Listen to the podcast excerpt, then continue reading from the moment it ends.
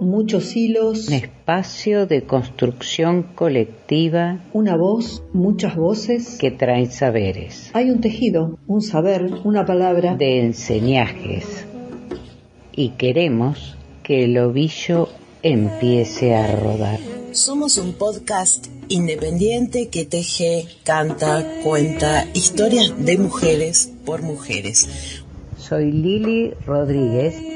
Soy Fabi Cano. Soy Marcela Blanco y juntas, hacemos, las, tejenderas. Podés escucharnos y seguirnos en Las Tejenderas Podcast por nuestras páginas de Facebook, Instagram, YouTube, Spotify y Google Podcast.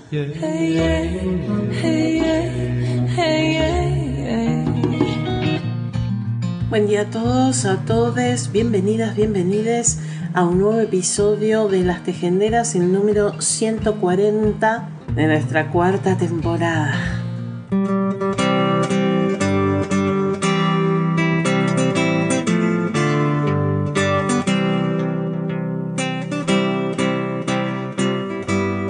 ¿Por qué el primero de mayo es el Día Internacional de los Trabajadores? A fines del siglo XIX, los trabajadores reclamaban la reducción de las horas de trabajo.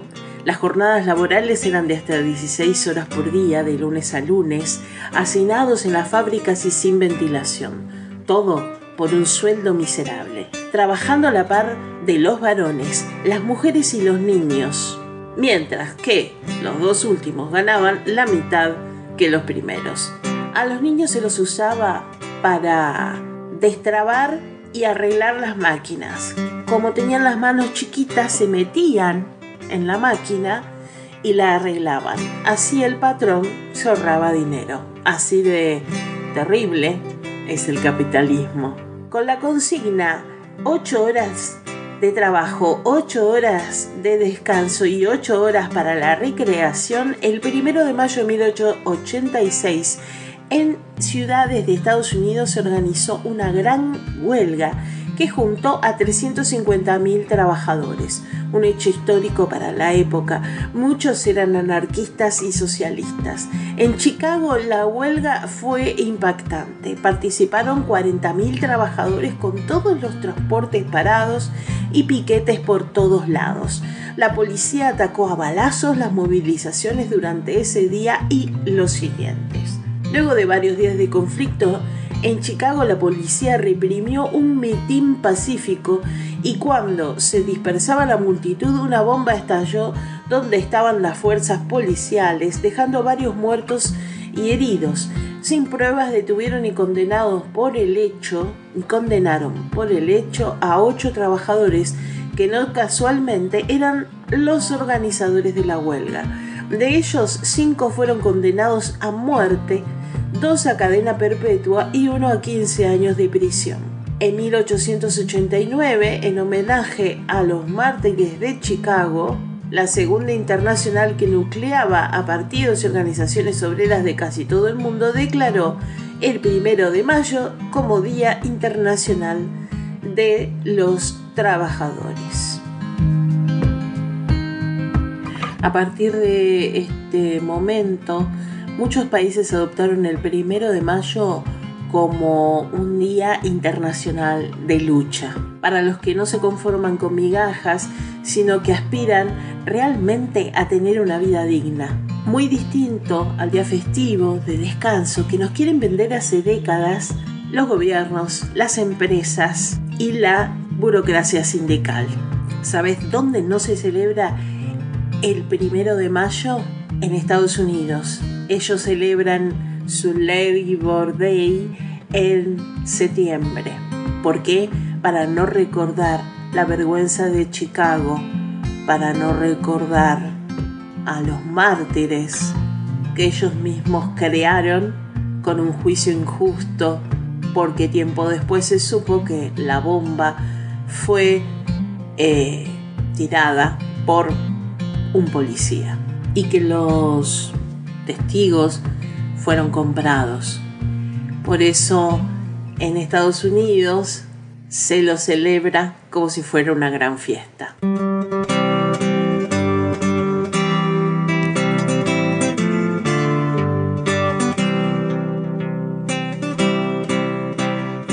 Cada primero de mayo serán resucitados. Les espera la horca. Eran cinco pero Link madrugó a la muerte haciendo estallar entre sus dientes una cápsula de dinamita. Fisher se viste sin prisa, tarareando la marsellesa. Parsons, el agitador que empleaba la palabra como látigo o cuchillo, aprieta las manos de sus compañeros antes de que los guardias se las aten a la espalda. Engels, el famoso por la puntería, pide vino de Oporto y hace reír a todos con un chiste. Spice, que tanto escrito pintando la anarquía como la entrada a la vida se prepara en silencio para entrar a la muerte. Los espectadores en platea de teatro clavan la vista en el cadalso. Una seña, un ruido, la trampa cede, ya en danza horrible, muriendo dando vueltas en el aire. José Martí escribe la crónica de la ejecución de los anarquistas en Chicago. La clase obrera del mundo los resucitará todos los primeros de mayo. Eso todavía no se sabe, pero Martí siempre escribe como escuchando, donde menos se espera el llanto de un recién nacido. Eduardo Galeano, fragmento del libro de los abrazos. Alegato de Engels durante el juicio en la voz de Osvaldo Bayer. ¿En qué consiste mi crimen? En que he trabajado por el establecimiento de un sistema social donde sea imposible que mientras unos amontonan millones, otros caen en la degradación y la miseria. Así como el agua y el aire son libres para todos, así la tierra y las invenciones de los hombres de ciencias deben ser utilizados en beneficio de todos. Vuestras leyes están en oposición con la naturaleza y mediante ellas robáis a las masas del pueblo a la vida, a la libertad y al bienestar. No combato individualmente a los capitalistas, combato al sistema que produce sus privilegios. Mi más ardiente deseo es que los trabajadores sepan quiénes son sus enemigos y quiénes son sus amigos. Todo lo demás merece mi desprecio. Hoy la mayoría trabaja entre 8, 9 y 10 horas si contamos las horas extra. También están los jóvenes que trabajan menos horas en condiciones precarias y no llegan a fin de mes.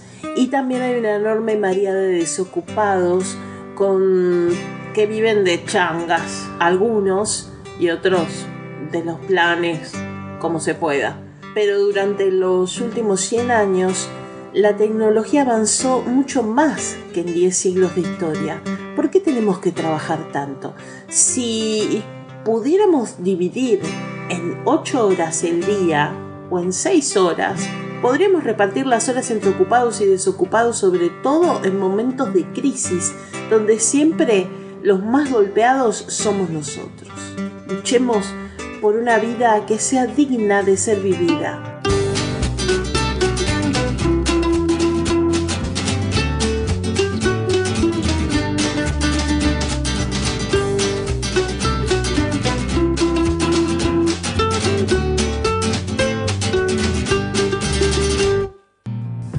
de abril de 1977. Oficial en la que hijos parieron madres. Siempre fueron ellas, desde mi primera vez, desde siempre. 46 años, viejas queridas. Gracias, madres, por siempre. Había una vez un país con nombre de mujer, donde la muerte andaba suelta, persiguiendo a los sueños, acorralando la vida y en ese país plateado, los sueños y la vida tuvieron que aprender cómo enfrentar a los verdugos. Las madres están dejando esa herencia. Cómo convertir el dolor en acción, la parálisis y el miedo en lucha, la desesperación en coraje, las lágrimas en acciones para acorralar a la muerte como el primer día, tejiendo luchas, haciendo circular los sueños y alumbrando la vida. La historia de las madres de Plaza de Mayo. Érase una vez 14 mujeres por Liliana Ardanaz.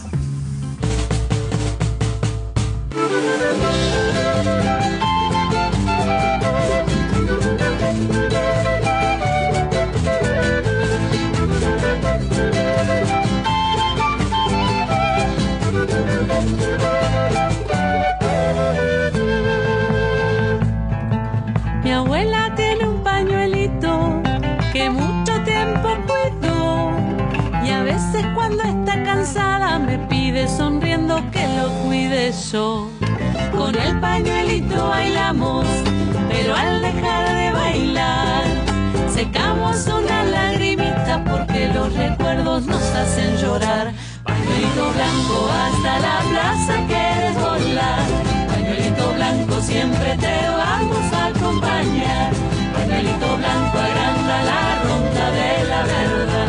Pañuelito blanco viendo tu cantar vuela, pañuelito blanco, vuela, que no te olvidamos, vuela, pañuelito blanco, vuela, mientras caminamos, mientras caminamos.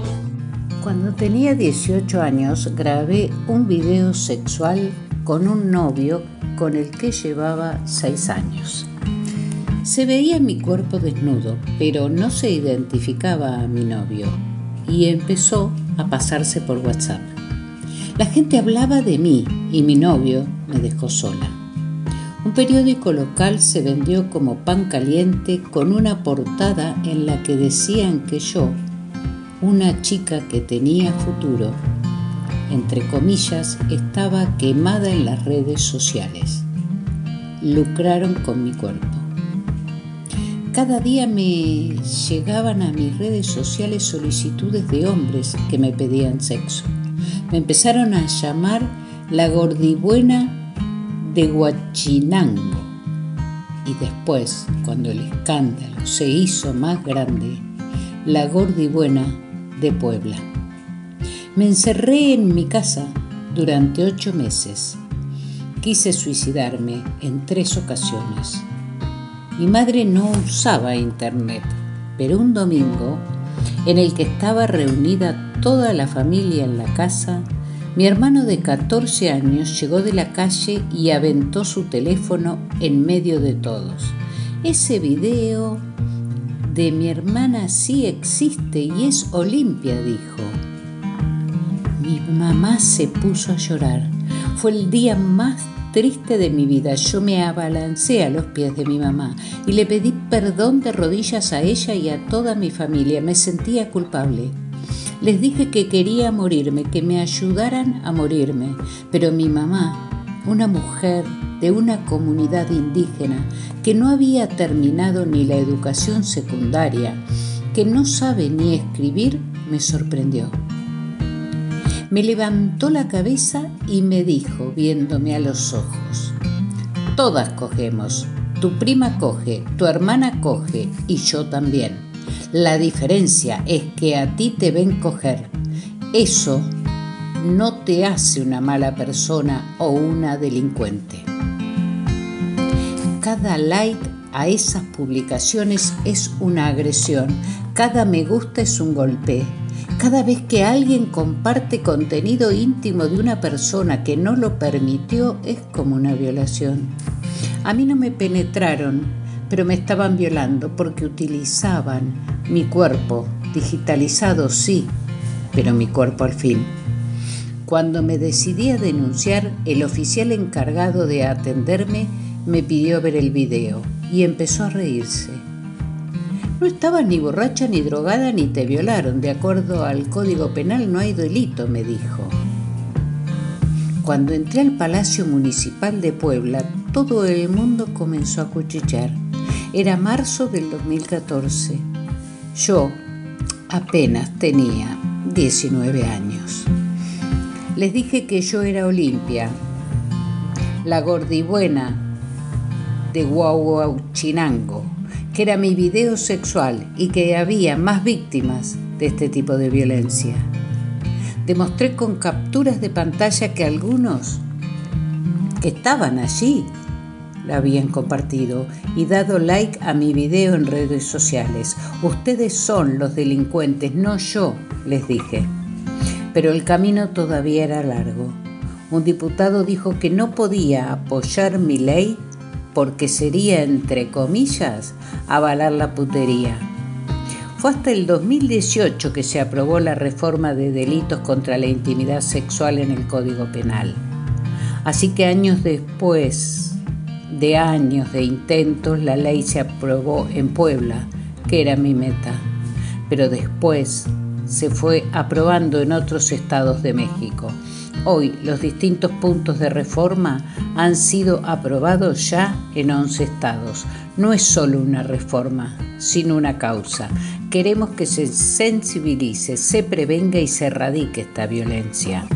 Queremos estar seguras en Internet, que quede claro que lo virtual es real.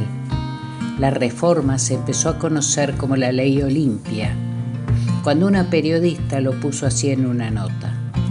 Primero me reí, pero luego me di cuenta que para mí, lejos del reconocimiento, es una cuestión de deconstrucción. Ya no soy la gordibuena.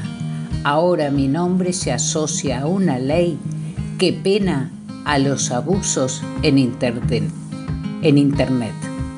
Gracias, Olimpia. Entrevista tomada de la BBC Noticias. La ley Olimpia es una ley de origen mexicano que condena la filtración, publicación y diseminación de imágenes y videos íntimos sin consentimiento. Involucra un conjunto de reformas legislativas que condena la filtración, publicación y diseminación de imágenes y videos íntimos el propósito de esta norma es erradicar la ciberviolencia, también conocida como porno, perdón, porno venganza o sextorsión. Eh, en Argentina hay un proyecto de ley que apunta a lo mismo, eh, basada en, esta ley. Eh, hay dos proyectos en el Congreso eh, que mm, se denominarían o se denominan eh, Proyecto Ley Belén. Quien escribe un texto teje. Texto proviene del latín textum, que significa tejido. Con hilos de palabra vamos diciendo, con hilos de tiempo vamos viviendo. Los textos son como nosotros, tejidos que andan. Eduardo Galeano.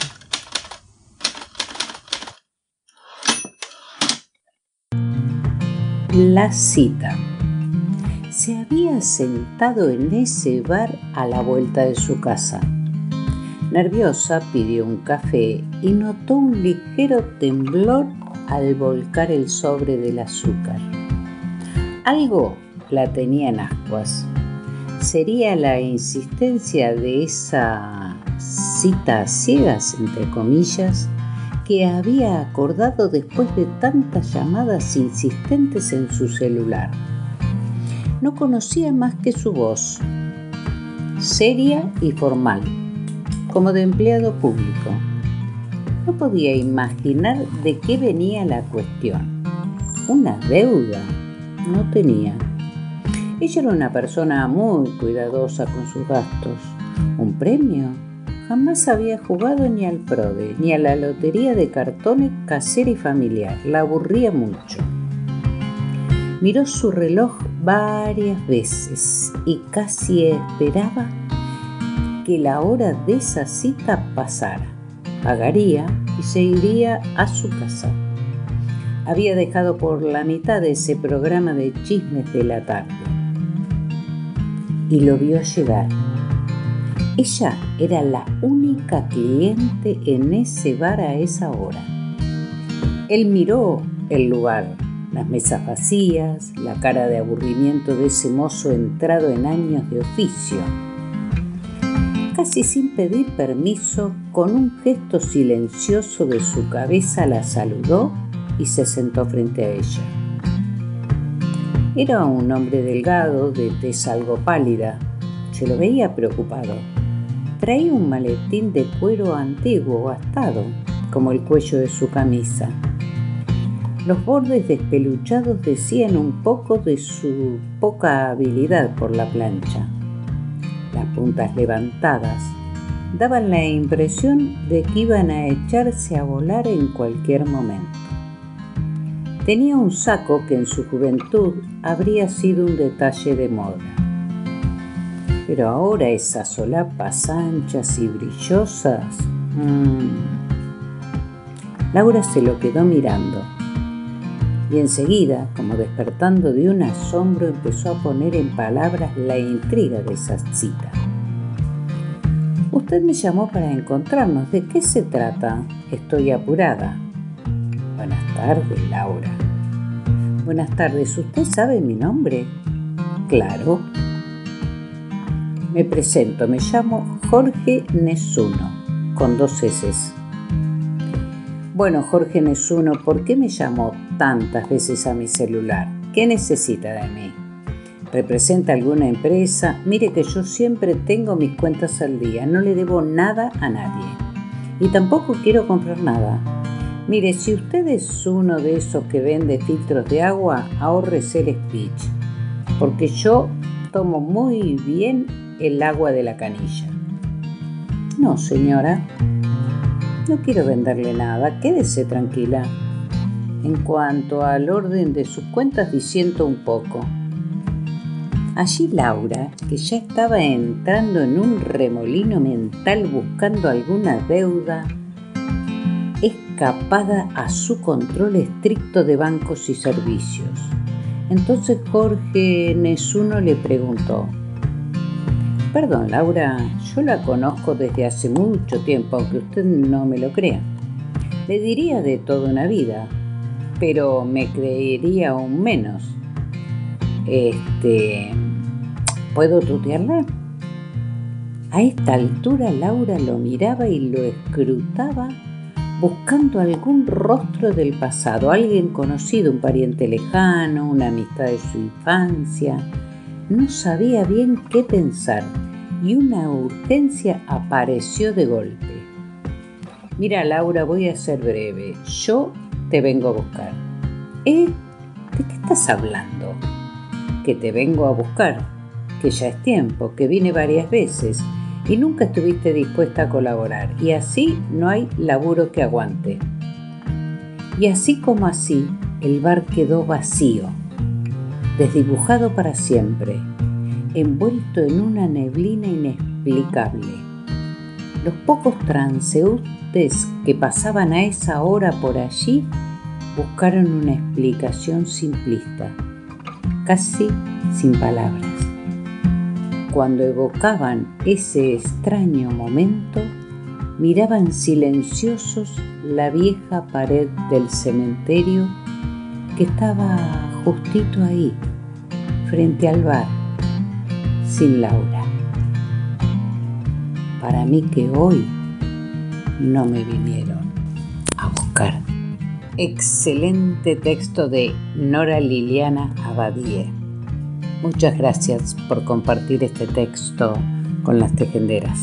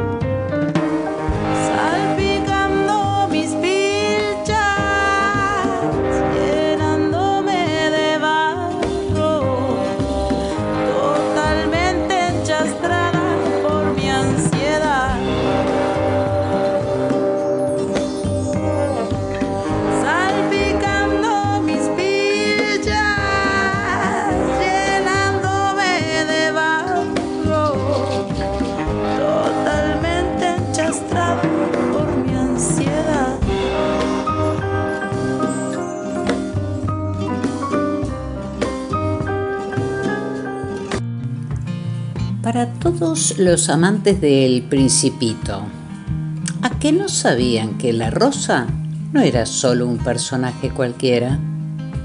Este personaje resulta ser la salvadoreña Consuelo Sunsin, esposa de Anthony de Saint-Exupéry, mujer controversial, considerada por algunos una mujer adelantada a su época y para otros una mujer con vocación puteril, entre comillas, así dicen los libros. Hija de un general dueño de fincas cafetaleras, de café, obvio. A los 18 años consigue una beca y se va a Estados Unidos a estudiar inglés. Esto dice mucho de ella, ya que salir de su casa en esa época era algo muy mal visto. Se casa con un militar mexicano, aunque después se supo que solo era un vendedor de pinturas caseras. Consuelo decide divorciarse meses antes de que su esposo muriera en un accidente de ferrocarril. Viuda y con ganas de comerse el mundo, llega a México con una carta de recomendación y solicita entrevistarse con José Vasconcelos. Sí, el mismo que dijo, por, mira- por mi raza hablará el espíritu. Este personaje la hace esperar por dos horas y cuando al fin la recibe le dice, una mujer bonita, joven y viuda no necesita trabajar, puede ganarse la vida con sus encantos. Consuelo insiste en una segunda entrevista y aunque Vasconcelos no le da el empleo, le ayuda para estudiar derecho, se enamora de ella y tiene un romance de esos con notas de mil colores. La lleva a París y conoce al prosista guatemalteco Enrique Gómez Carrillo, quien en su tiempo era considerado el más exitoso escritor latinoamericano. Consuelo lo abandona y se casa con Gómez Carrillo. Despechado Vasconcelos le dedica varias páginas en sus memorias y dice que el romance con el príncipe de los cronistas es debido a la vocación, entre comillas, puteril de su amada.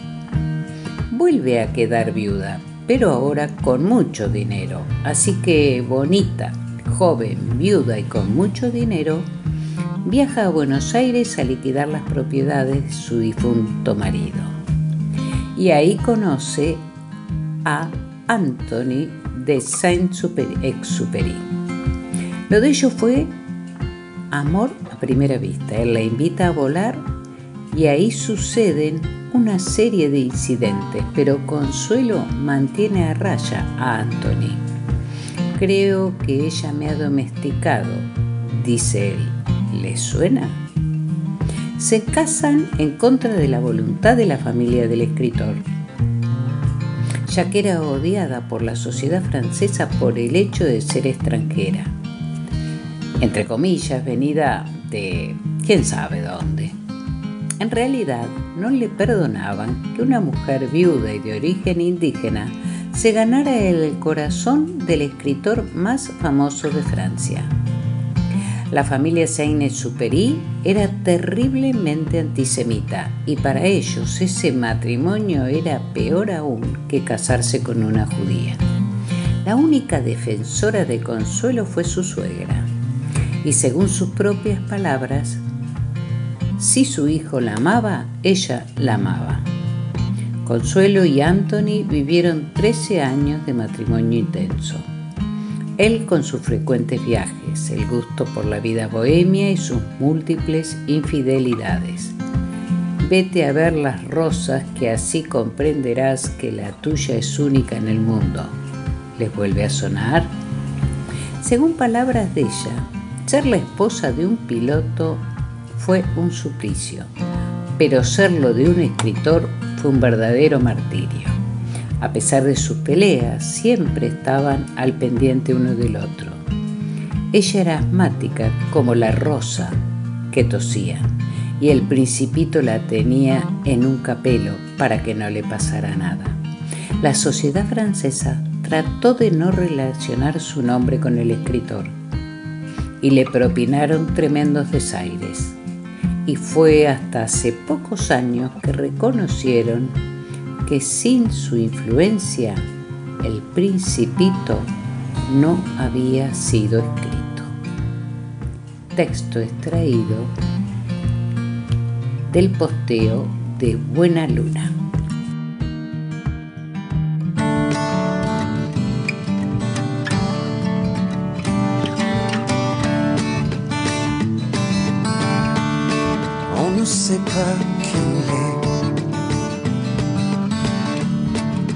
Ne sait pas d'où il vient. Il est né avec la rosée du matin, une rose entre ses mains. Voyageur de l'infini, jeune prince de la lumière connaissez tous les secrets de la nuit, les chemins de l'univers. J'attendrai ton retour jusqu'à la fin des jours.